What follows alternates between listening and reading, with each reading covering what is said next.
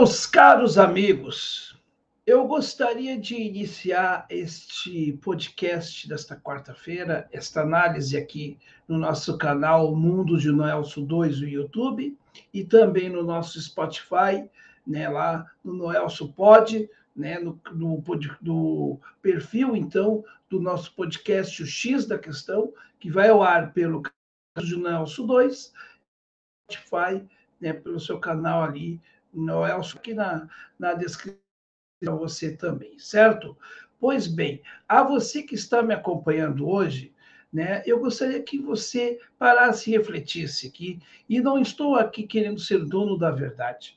Mas antes de mais nada, eu quero que você também já deixe o seu like, você que está me assistindo no YouTube, e que você que está aí me ouvindo pelo Spotify, dê aquela parceria, né, recomende para mais pessoas, para que a gente possa ter maior penetração aqui nas redes sociais.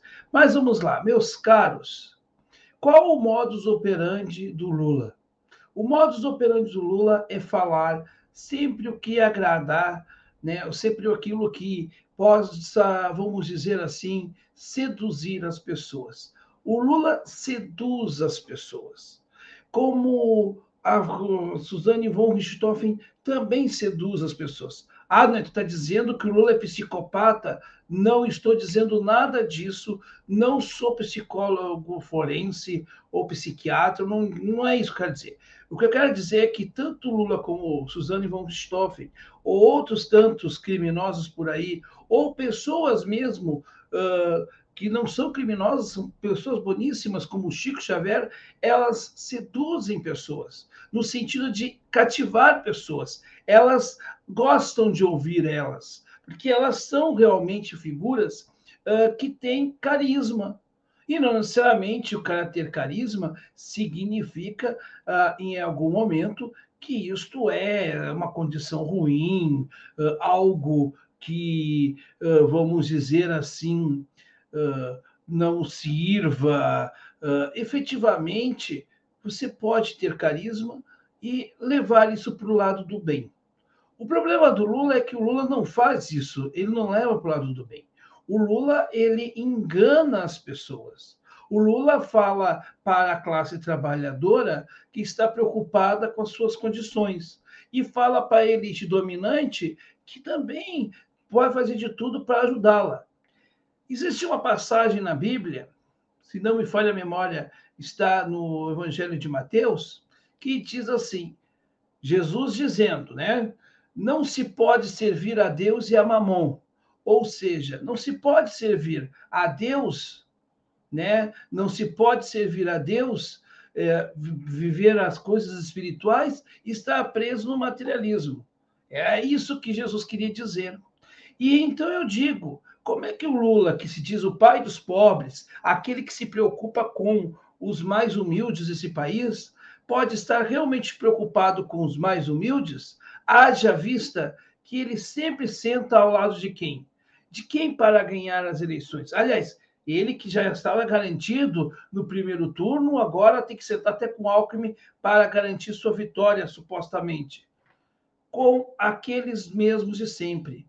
Lula não propõe nenhuma reforma estruturante, nenhuma mudança que realmente possa impactar e que possa gerar um crescimento para o país a médio e longo prazo. Lula não tem projeto algum. Lula só tem bravatas e um sonho de um Brasil idílico que não existe e que nós sempre estamos dizendo que não existe.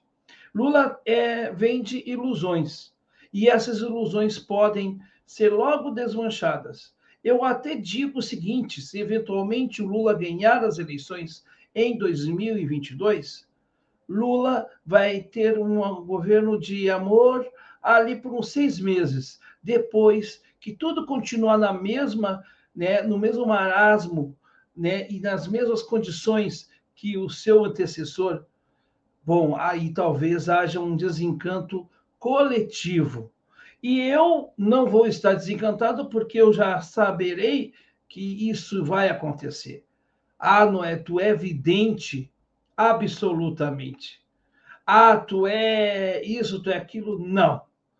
Eu só estou enxergando a realidade dos fatos. O problema é que nos dias atuais as pessoas não querem enxergar a realidade dos fatos. Aliás, tem um pessoal que se jacta, que se chama de progressista, mas que tem comportamentos reacionários. É muito interessante o como a política no Brasil se tornou uma legítima geleia conceitual, onde um sujeito que é ladrão por natureza, que é corrupto por natureza, como o Bolsonaro, que defende tortura, é o cara que, teoricamente, para muitos, representa a família, os valores cristãos, um homem que só destila ódio. E, por outro lado, tem lá o Lula querendo pegar uma de bonzinho, de, de devoto do povo, mas o sujeito que tem uma história um tanto quanto questionável.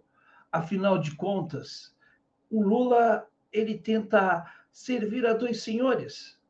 E até mesmo na Bíblia já está descrita de que não podemos servir a dois senhores ao mesmo tempo.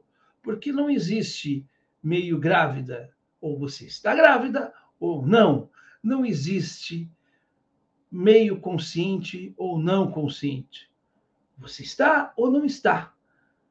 Existe essa situação em que não existe alguns relativismos que alguns por aí adoram colocar. Por quê? Porque a moral destes é sempre sempre aliada aos seus interesses, como dizia Brizola e Brizola estava certo. Tanto Lula como Fernando Henrique e outros tantos quadros hoje da política nacional representam a espuma da história. Eles defendem o neoliberalismo. E eu digo com muita tranquilidade, não é o meu candidato, jamais, porque o meu candidato é Ciro Gomes. Mas se eu tivesse que optar hoje por Eduardo Leite e Lula, bom, Eduardo Leite é um neoliberal, está no PSDB.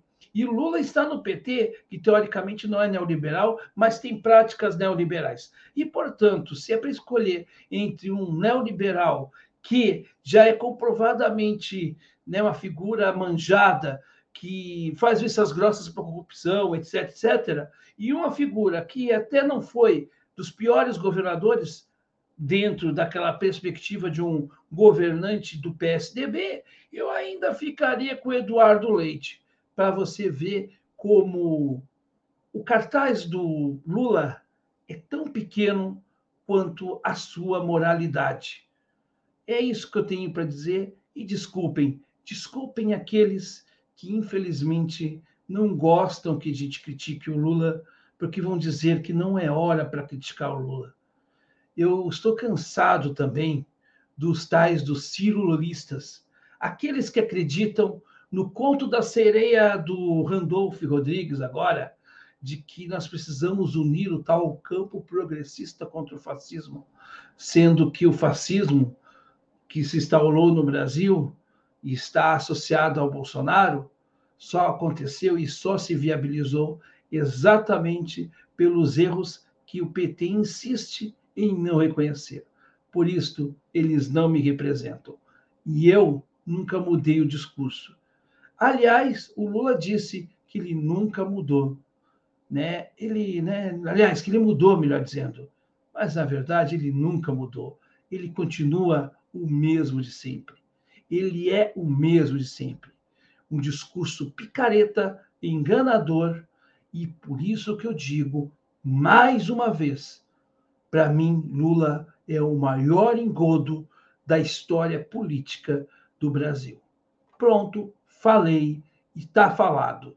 Até a próxima edição do nosso podcast, o X a Questão. Vou tentar trazer para a semana que vem uma entrevista aqui para o nosso espaço. Mas deixe o seu like, inscreva-se no canal, nosso canal secundário é importante, e também nos siga lá no nosso Spotify. Muito obrigado por, por você estar aguentando e estar aturando mais esta fala aqui deste ranzinza de plantão por plantão, de natureza, sei lá que termo, não importa. Mas, enfim, até a próxima semana, às 20 horas, aqui no X da questão. E se você está cansado da coisa rasa e quer entender o X da questão, vem aqui que a gente explica. É isto.